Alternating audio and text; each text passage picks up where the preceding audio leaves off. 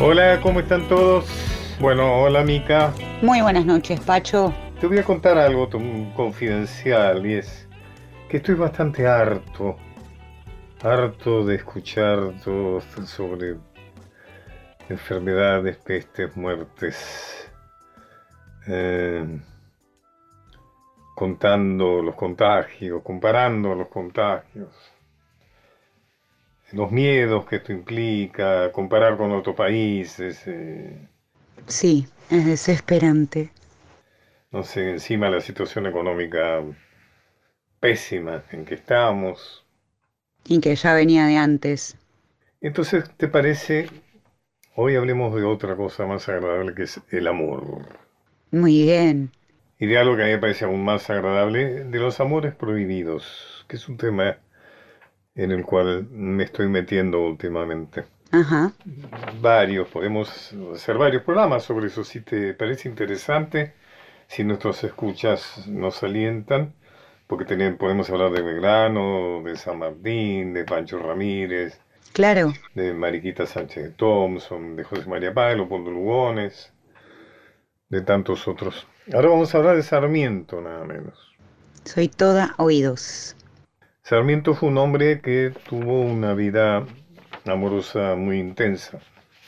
Inclusive los que lo injuriaban cuando él era presidente decían que tiene una especial predilección por las maestras y que las maestras que iban a verlo a su despacho eran este, entrevistas que duraban demasiado.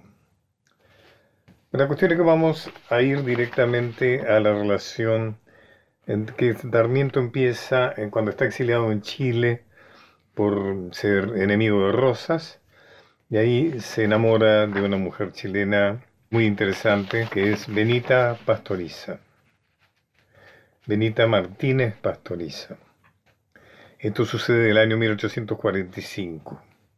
Ella, el problema que hay es que ella está casada. Está casada con un señor Castro Calvo, así que la relación entre ambos es una relación clandestina, duraste bastante tiempo. Luego el gobierno chileno envía a Sarmiento, como sabemos, a estudiar los sistemas educativos europeos y norteamericanos que luego intentará o, aplicará en la Argentina. Durante esos tres años de ausencia, Benita Martínez pastoriza en viuda. Y además tiene un hijo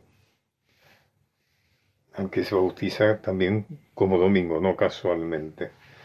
Eh, mm, se casan formalmente Sarmiento y Benita, y Sarmiento adopta a Dominguito, pero hay una absoluta convicción de que en realidad es un hijo suyo, es un hijo concebido durante la faz secreta de esa relación. La cuestión es que podemos entender lo que pasa si escuchamos, si le voy a leer, te voy a leer o le voy a leer la carta, un fragmento de la carta que le escribe Sarmiento a su eh, sobrino Domingo Soriano en 1843, dándole consejos antes del casamiento. Y le dice, no veo en la duración del amor, que se apaga con la posesión. Yo definiría esta pasión así, un deseo para satisfacerse. Parta usted del principio de que usted y ella no se amarán por siempre. Le da consejo. Cuida de cultivar el aprecio de su mujer y apreciarla por sus buenas cualidades. Ojalá oiga usted esto. Fíjese el prejuicio de nuestro padre del aula. Su felicidad depende de la observación de este precepto. No abuse de los goces del amor. Es decir, no goce demasiado con su esposa. Su esposa no es para el sexo. No traspase los límites de la decencia. No haga a su esposa perder el pudor a la fuerza de hacerla prestarse a todo género de locuras. Entendemos claramente que quiere decir locuras acá, ¿no? Es decir, placeres, eh, mm, posiciones, posturas, todo lo que te quieran, ¿no? Cada nuevo goce es una ilusión perdida para siempre. Cada favor nuevo de las mujeres es un pedazo que se arranca del amor.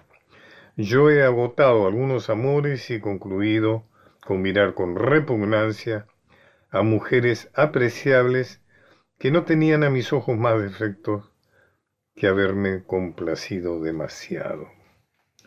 O sea, la esposa no estaba para complacer sexualmente. Y termina así. Los amores ilegítimos tienen eso de sabroso, que siendo la mujer más independiente, aguijonea nuestros deseos con la resistencia. Bueno, por supuesto, entonces una vez casado, fue perdiendo el interés por Benita y apareció entonces cuando vuelve a Buenos Aires el espacio para enamorarse profundamente de una mujer muy interesante que era Aurelia Vélez, hija de Aurelia, de, perdón, de Vélez Arfiel, el autor del Código Civil, un gran jurisconsulto, con quien eh, Aurelia hacía de secretaria y de colaboradora. Aurelia tenía ya una noticia, una historia un poco complicada, porque ella ya se había casado con, con un señor Ortiz, pero resulta que este tal Ortiz la encuentra en la cama con un amigo, Echenique, y lo mata. Luego entonces Aurelia vuelve a vivir en la casa con su padre. El señor Ortiz parece salvarse de la cárcel porque se aduce una locura. Y bueno, el tema es que entonces aparece Sarmiento 44 años, eh, Aurelia 24, una relación fogosa, con unas cartas, por ejemplo, esta que les voy a leer ahora. Se ve que ella le ha dicho que está harta de la clandestinidad y que si no formaliza, formaliza la relación, de alguna manera quiere seguir siendo amigo. Entonces él le escribe que era mejor decir adiós para siempre a los afectos tiernos y cerrar la última página de un libro que solo contiene dos historias interesantes. La que a usted se liga era la más fresca y es la última de mi vida. Desde hoy soy viejo. Qué frase, ¿no? Desde hoy soy viejo, dice decir, ya se terminó mi, sexo, mi entusiasmo, mi energía. Acepto de todo corazón su amistad, que sería más feliz que no pudo serlo nunca un amor contra el cual han pugnado las más inexplicables contrariedades. Bueno, una de las contrariedades esperables era que saltara el tema y salta fortuitamente porque va Dominguito a buscar una carta al correo y le entregan la carta que va dirigida al padre, escrita una fogosa carta escrita mm, por Aurelia. Entonces, bueno, se produce la ruptura, el divorcio, Sarmiento aprovecha para divorciarse, Dominguito queda preso típico hijo único de un divorcio mal llevado, queda con mucho odio al padre, lo acusa de haberle sacado toda la fortuna a la madre, lo cual no era improbable, y luego Dominguito morirá en la guerra del Paraguay en Curupaití. La relación de amistad, amor, continuará entre mm, Aurelia y Sarmiento, Mm, políticamente, inclusive se dice que fue ella una operadora fundamental para la candidatura de Sarmiento a la presidencia, que fue eh, llevada adelante mientras él estaba de embajador en los Estados Unidos y volvió de Estados Unidos mm, como presidente. Y Aurelia tuvo, tuvo mucho que ver con eso. La relación será hasta el final, cuando él parte a Paraguay a morir, eh, ella eh, lo va a visitar a instancias de él, va hasta ahí, hasta donde está en la selva paraguaya, no llega a verlo morir porque Sarmiento morirá en una semana después, y así termina esta historia de amor entre Domingo Faustino Sarmiento y Aurelia Vélez ¿Te gustó? ¿Te gustó, Mica? Me gustó, me gustó cómo continuaron ese amor a pesar de la declaración de vejez de Sarmiento. Y ahora Pacho le propongo poner un poco de música en este en esta noche vamos a recorrer todas las estaciones del año de la mano de Astor Piazzolla. Empezamos con la primera del año, con la que empezamos cada enero, que es Verano porteño.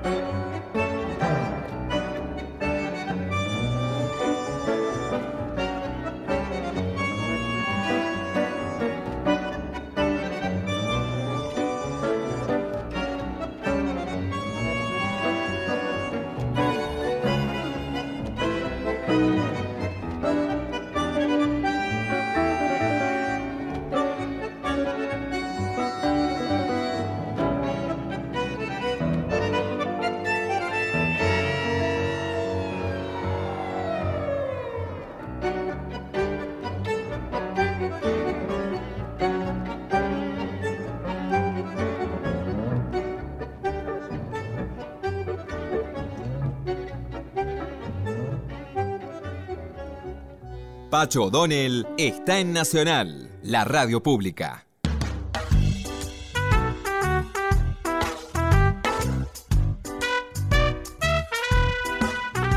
¿Te gustó el cuento de los amores eh, del padre del aula? Sí, siempre es interesante conocer otras facetas y no solo la del bronce.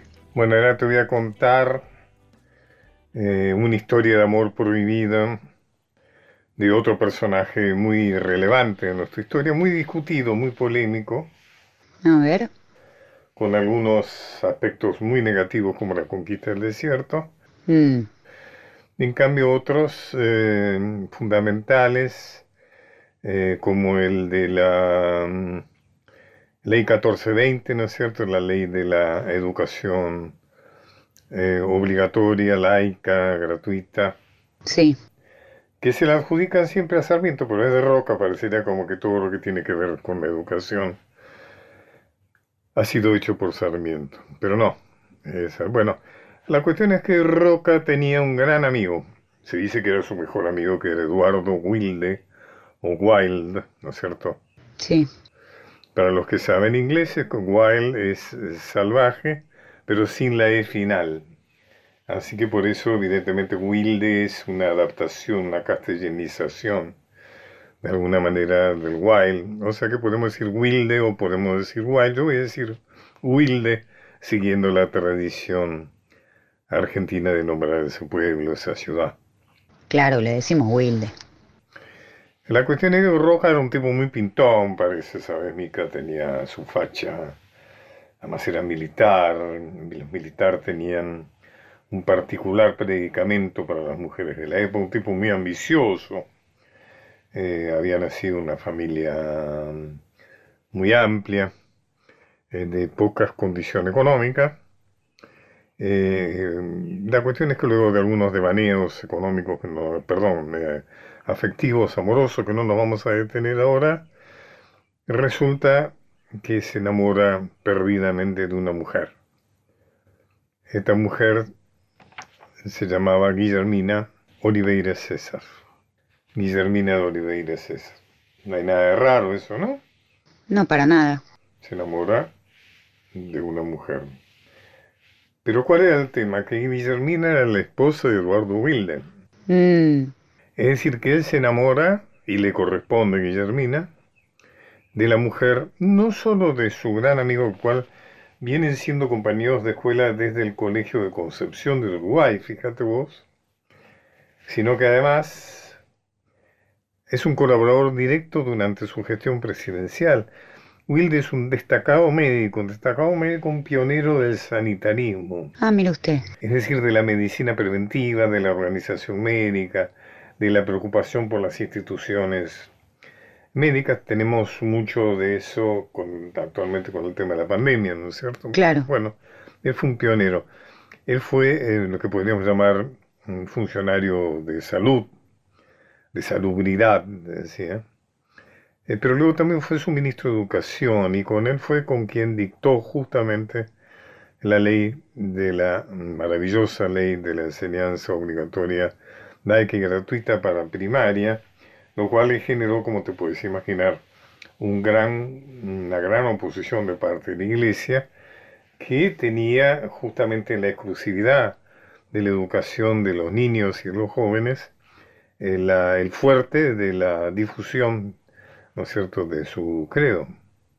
No solo eso, sino que también más adelante, la ley 1565 de registro civil. ¿Qué quería decir esto? Que hasta ese momento las personas nacían, se casaban, morían ante la iglesia. Era la iglesia la que llevaba ese registro, tal es así que eran los registros de la iglesia los que se usaban como padrones de las elecciones. A partir de allí, ya fue el Estado, imagínate la reacción de la iglesia. Bueno, esta reacción de la iglesia hizo justamente que se opusiera al casamiento de Wilde con, su, con Guillermina. Y bueno, dentro de la vuelta, ¿no es cierto?, de esta historia, fue Roca el que intervino para lograr que la iglesia lograra casar a este masón, ateo, además que había estado complicado en estas medidas que las afectaban tanto. Y lo logra eh, Roca y sus padrinos de la boda son nada menos dos testigos, que son dos presidentes, futuros presidentes, Carlos Pellegrini o expresidentes y Victorino de la Plaza. La relación de, de Guillermina y de Roca es una relación que se hace muy pública. Tal es así que merece varias tapas de los medios de la época. Estoy hablando de caras y caretas. Hay varias tapas que se refieren a eso. Inclusive la custodia de coraceros del presidente Roca se lo llamaba burlamente los Guillerminos. La cuestión es que indudablemente hay un punto en el cual esta relación comienza a hacerle un peso político a Roca y por lo tanto decide cortar la relación y como la corta enviando al exterior como embajador a su amigo Wilde a distintas misiones entre ellas va a Estados Unidos, a Bélgica, a Holanda y acá podemos parar a hacer una reflexión. ¿Qué, ¿Qué, es lo que movía a Wilde a aceptar esto? Se decía que él también le era muy infiel a Guillermina. Y me acordé de Enrique IV, el rey de Francia, que dijo aquella famosa frase, París bien vale una misa. Con lo que quería decir, bueno, si me tengo que hacer católico, porque era hugonote, y después de las guerras, eh, medio de las guerras religiosas francesas, se había decidido que el rey tenía que ser católico. Bueno, Enrique IV no era católico, pero se hizo católico o fingió ser católico con tal de ser rey. París bien vale una misa. Podríamos decir que la pertenencia de Wilde a ese círculo rojo, de tanto privilegio, de tanta riqueza, mm, dependía, digamos, se ponía en peligro si él reaccionaba eh, contra Roca, que era el que manejaba el país en ese tiempo y durante bastante tiempo. Entonces podríamos decir como que el pensamiento Gulde fue, bueno, mi pertenencia a este sector bien vale un cuerno. Así fue. Bueno, finalmente eh, mm, en algún momento el exterior vuelve. Em, Guillermina a Buenos Aires, se dice que hay una breve eh, retome en la relación, luego vuelve a Europa, muere eh, Wilde y Guillermina no vuelve a Buenos Aires y bueno, luego ya el tiempo serán otros y Roca muere acompañado de una mujer que conoció en el exterior, que es una rumana llamada Elena, lo cual se cuenta una anécdota que explica también ese sobrenombre del zorro que se le puso a Roca por distintos motivos, sobre todo políticos. Dice que las hijas de Roca se presentaron ante él para protestarle, porque también era un escándalo esa relación de Roca con esta señora, con la rumana.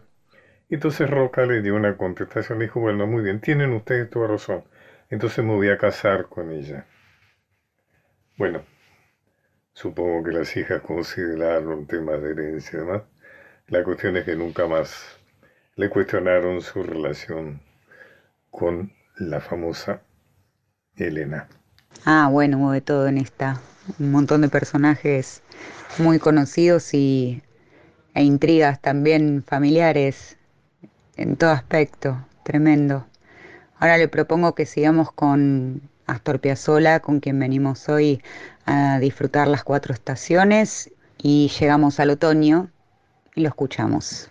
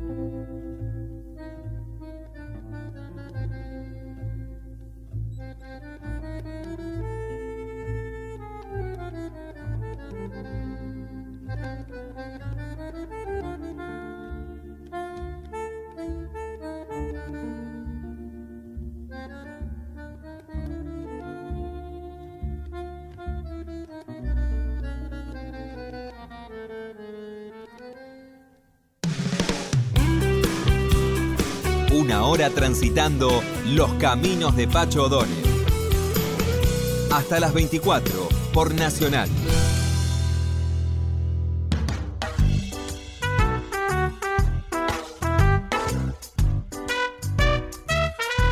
¿Te gustaron las historias de amor que te conté? La verdad que sí, muy interesantes. A mí me gustó la música que pusiste. Ay, bueno, me alegro mucho. Bueno, vos conocés muy bien la historia de Camila Borman. Claro, Camila es la que conocemos desde siempre. Es muy conocida, así que no me voy a ir en detalles. Los que la quieran conocer en profundidad pueden ver en YouTube Camila, la gran película que filmó mi amiga María Luisa Bember, excelente película. Lo que me gustaría contarte ahora es por qué Rosas la fusila. Y es interesante porque la fusila en contra de su interés, en contra de su deseo, diríamos. Y lo fusila por razones políticas. Hmm, Es una bella historia en principio, o sea, una niña... Hay fotos de ella, si quieren googleen fotos de Camila Gorman y van a ver qué, qué bonita que era. sí, Una niña eh, que se enamora del curita, del curita español Ladislao Gutiérrez. Y ante el escándalo, digamos, que se produce, huyen. ¿Se imagina lo que significa eso en una sociedad tan pacata, de una religiosidad tan cerrada como la de aquellos tiempos? La cuestión es que Camila y el curita huyen eh, y después de una serie de peripecias, largas de contar, finalmente son ubicados, son apresados y son traídos a Buenos Aires en calidad de detenidos y para ser juzgados. Se le plantea entonces a Rosas qué hacer con eso. Ella, Camila, es amiga de su hija, Manuelita, quien pide por ella. Inclusive se dice que Camila estaba embarazada, aunque Muchos dicen que fue un pretexto para tratar de forzar eh, que no se la condenara. Rosa consulta.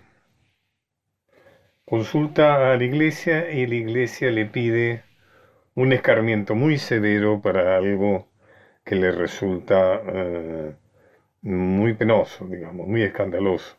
No vamos a poder eh, dejar de utilizar la palabra escándalo en este caso consulta al jurista de la época, a los juristas de la época, sobre todo a Dalmacio Vélez Sarsfield, el hombre más prestigioso que luego de Caseros será también hombre de y será quien redacta el Código Civil argentino. Y mmm, Vélez Sarsfield dice que le parece que esto debe ser castigado severamente para no crear antecedentes. A lo mejor también seguramente hay un consejo político ahí, porque la, la relación más fuerte yo creo que fue el hecho de que esto trascendió y los enemigos de Rosas en el exterior, por ejemplo, los exiliados en Montevideo, los unitarios, ¿no es cierto?, que también estaban exiliados como Mitre en Bolivia y como Sarmiento en Chile, aprovechan la situación para divulgar que no les extraña nada esto porque la dictadura sangrienta, como decían ellos, la tiranía había también pervertido las costumbres de la sociedad argentina y que esto no era más que un muestrario de hasta qué punto había llegado la degradación moral de argentinas y argentinos bajo el gobierno de Juan Manuel de Rosas. Lo interesante es que esto perturbó a Rosas hasta el final de sus días. Yo escribí una biografía de Rosa, ¿no es cierto? Me interné durante bastante tiempo y buscando mucho, encontrando mucho material.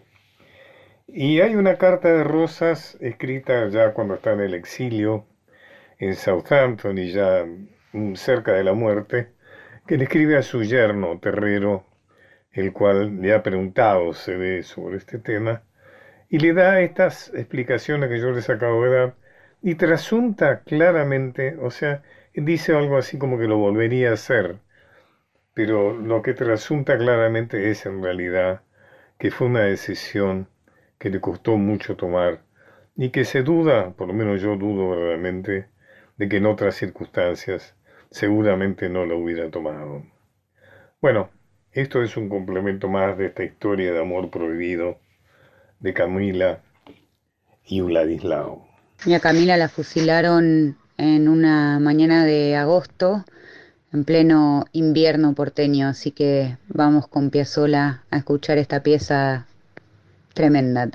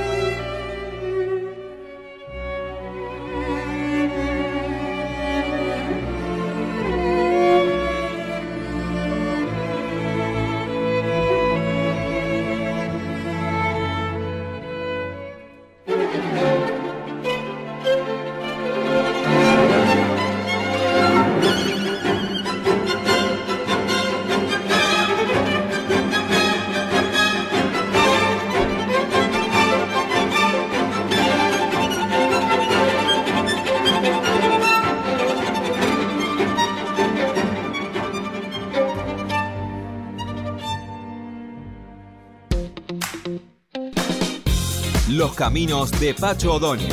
Hasta las 24. Continuamos con Los caminos de Pacho O'Donnell.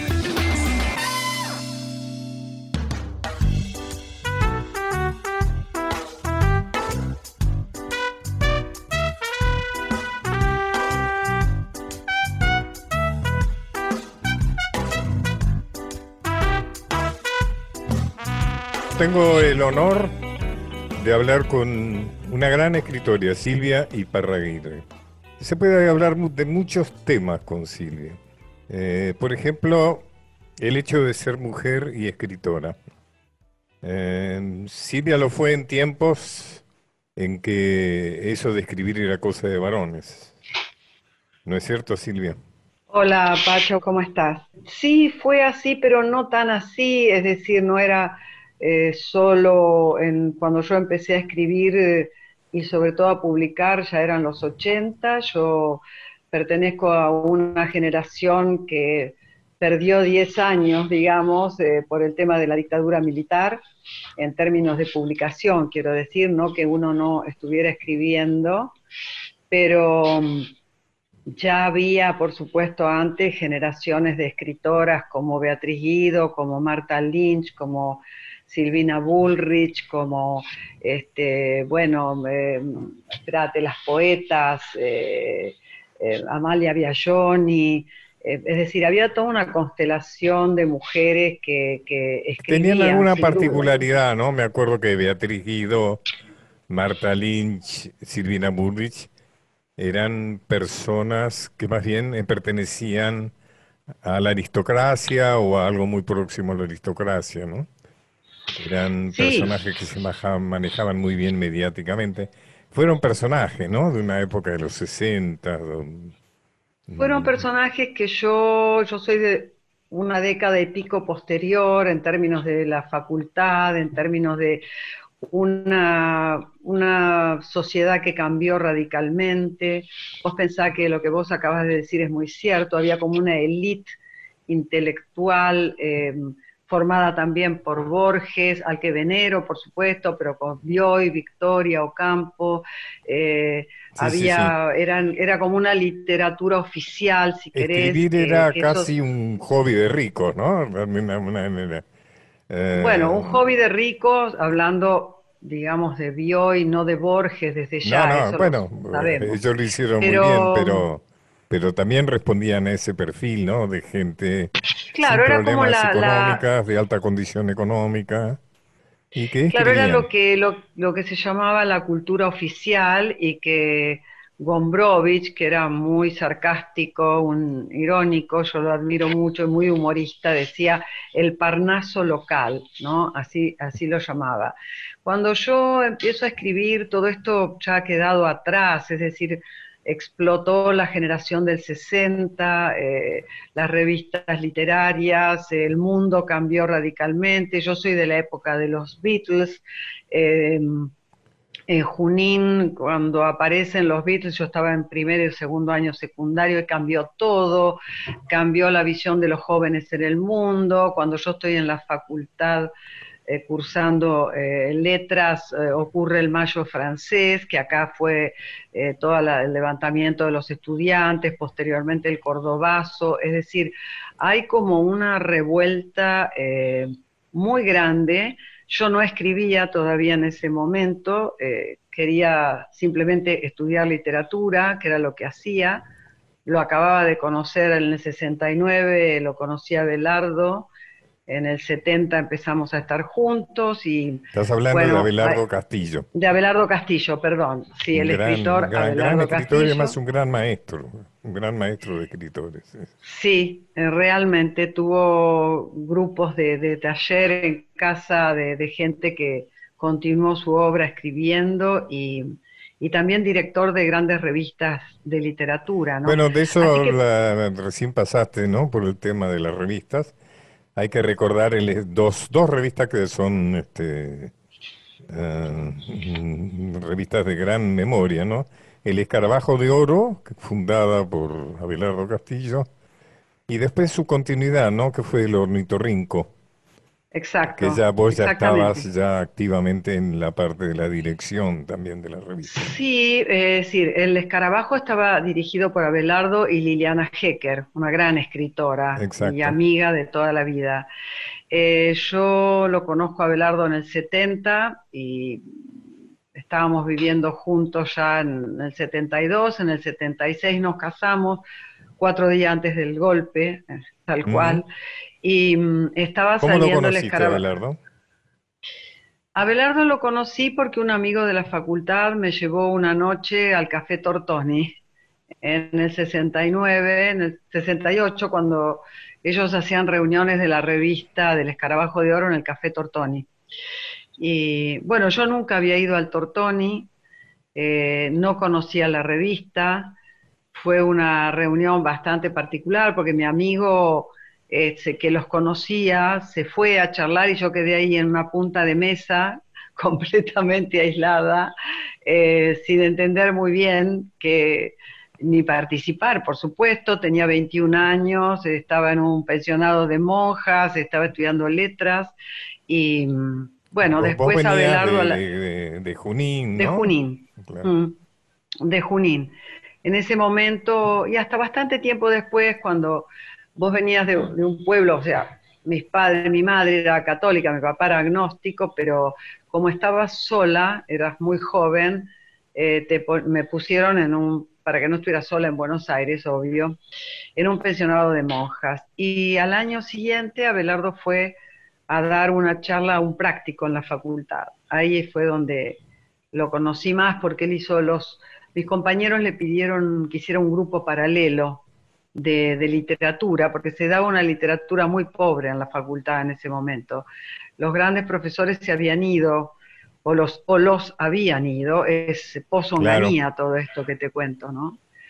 Así que fue ahí, o sea, no todos, Por ejemplo, Enrique Pesoni, que estaba, se fue, eh, Pajés La Raya quedó, pero después se fue, Ara, que era un gran profesor de historia, también se fue después, se fueron yendo, digamos, cuando se puso, así que quedó una facultad bastante depreciada, muy, eh, eh, muy de nada contemporáneo, y a Belardo le pidieron precisamente un curso de literatura argentina contemporánea. Vos imaginate que era la época que estaba saliendo García Márquez, Cortázar, toda la literatura latinoamericana que no veíamos en la facultad. Bueno, vos después tomaste eso, ¿no? Porque vos de alguna manera sos una, una, teórica, digamos, ¿no? De, temas. Sí, eh, yo hice una especialización y un doctorado en lingüística que claro no lo pude defender en sociolingüística porque eh, murió, era la época del proceso, fine ya murió Frida Weber de Kurlat, que era mi, directora, y como la sociología era muy sospechosa en todos los ámbitos, nadie quiso, no conseguí, digamos, un profesor que fuera mi tutor de tesis para defenderla.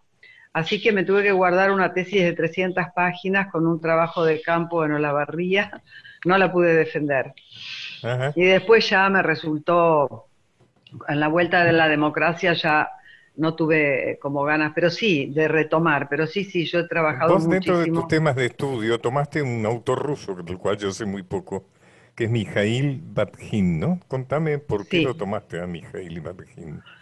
Bueno, lo cuento un poquito en un libro mío que se llama La vida invisible, que es este, que yo digo, me había pasado esto de morir Frida, mi, directora de tesis, eh, yo con la tesis terminada, a punto de, armar la, la, fecha de la defensa de la tesis y no tener a quién recurrir, me acuerdo, fui a un profesor a pedirle al CONICET, me cerró la puerta, como se dice en las novelas, en las narices, eh, sin darme ninguna oportunidad. Cuando le dije sociolingüística, eh, le, pareció, se le pararon los pelos de punta, me dijo que no.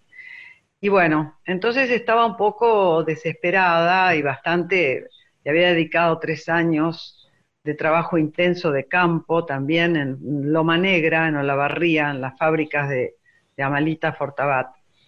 Y en ese momento, em, caminando por Buenos Aires, bueno, se estaba gestando, era un año antes de la guerra de Malvinas, cuando ya se hablaba en los 80.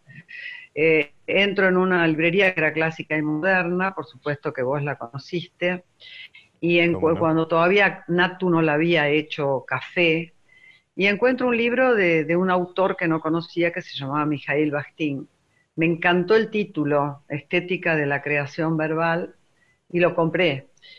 Eh, y no pude parar más de leerlo, porque el bajo nivel académico que yo había hecho en mi facultad, salvo en las lenguas clásicas, que ahí fue muy bueno, eh, y en otras materias no puedo ser injusta también, pero con Bastín yo descubrí, eh, hice una, carrera completa con su literatura, con su teoría, y con sus libros, particularmente Teoría y Estética de la Novela y la Cultura Popular en el Renacimiento, El Gargantú y Pantagruel de Rabelais, eh, en fin, Teoría del Enunciado.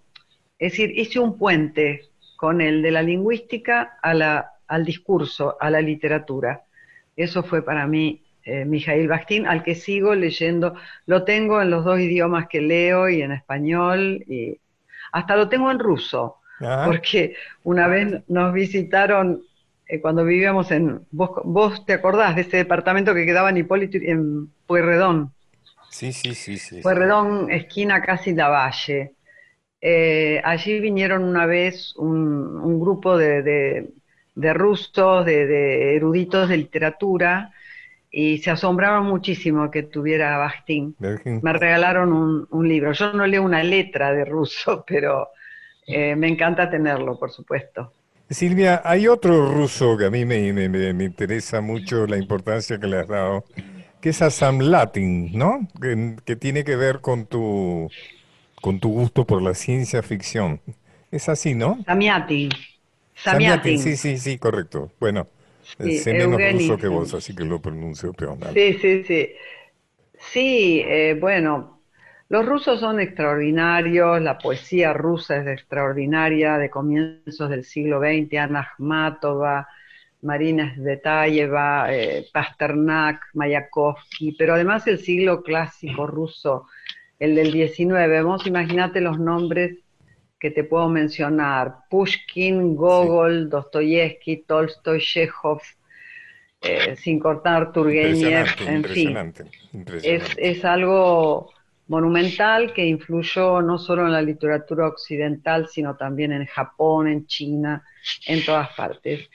Y Samiatin fue en 1921 el autor de una novela que se llama Nosotros, Nosotros es una novela de ciencia ficción, de, distópica, digamos, de una, eh, un futuro horrendo, ¿no? un futuro eh, autoritario al máximo, donde el, yo individual se ha eh, fundido en el nosotros impersonal nadie puede tener personalidad, todo el mundo está vigilado, eh, todo el mundo se levanta a la misma hora, come a la misma hora, nadie piensa, es un mundo cerrado eh, dirigido por el benefactor, eh, las paredes son de cristal, la gente está observada, esto recuerda al panóptico de Foucault muchos años después, la gente está vigilada constantemente, las actividades. como un antecedente de 1984. Sí, sí, total. Es decir, lo, lo tomo a Samiatin no porque lo admiro mucho a Orwell. Y por ejemplo, Rebelión en la Granja es un libro que pocas veces se cita y es extraordinario. Pero Orwell lo dijo, o sea, él toma literalmente lo de Samiatin, pero así. Lo único que le agrega es que este benefactor él le llama Big Brother, o sea, el gran hermano. Big Brother is watching you, o sea, el gran hermano te está observando, que después se popularizó muchísimo lo del gran hermano. Orwell, leyó a Samiatin. Sí, sí, sí, no solo lo, leyó, lo copió, al pie de la mm. letra, pero él lo advierte y lo dice. Así que no, está, está perfecto, además es siniestro en 1984 es muy, muy este. Silvia, vos tenés un libro reciente, ¿no? Que es eh, antes que desaparezca un... No, todavía no, todavía no está terminado. Por eso es tan reciente que todavía no lo terminaste. Tan reciente que todavía está en la máquina, sí, así es. Qué em, difícil que es terminar un libro, ¿no? Qué difícil. Sí, es, es difícil para los que somos maniáticos y los que este, tenemos que revisar y ver y corregir porque eh, no, no, es, es, una novela larga, no larga excesivamente, pero que cierra dos novelas anteriores mías.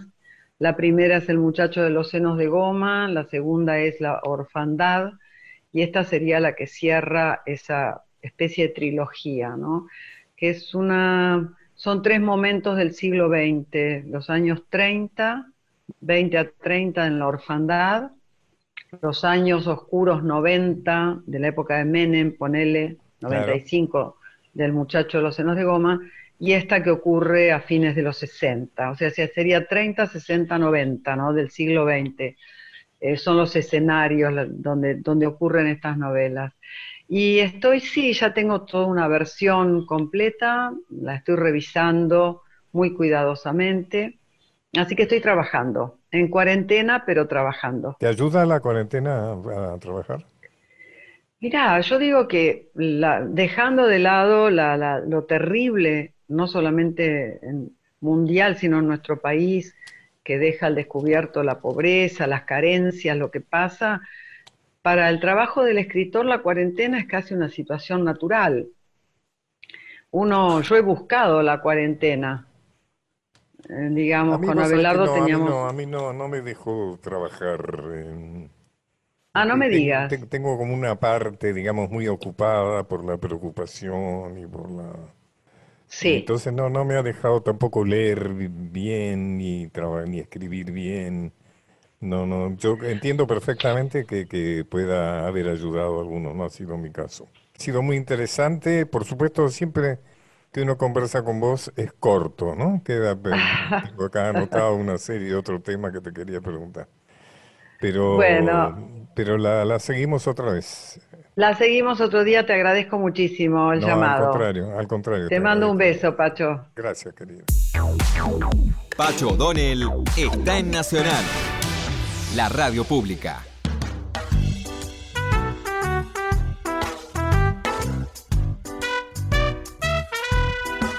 Bueno, y nos vamos. Quiero agradecerle mucho a Mika Polak, mi productora, y también me quiero agradecer a Nacho Guglielmi y a Diego Rosato, que son los que se ocupan de la parte técnica de estos programas. Y nos vamos ya en este septiembre esperando con Astor Piazzolla la primavera porteña. Muchas gracias y hasta el próximo miércoles.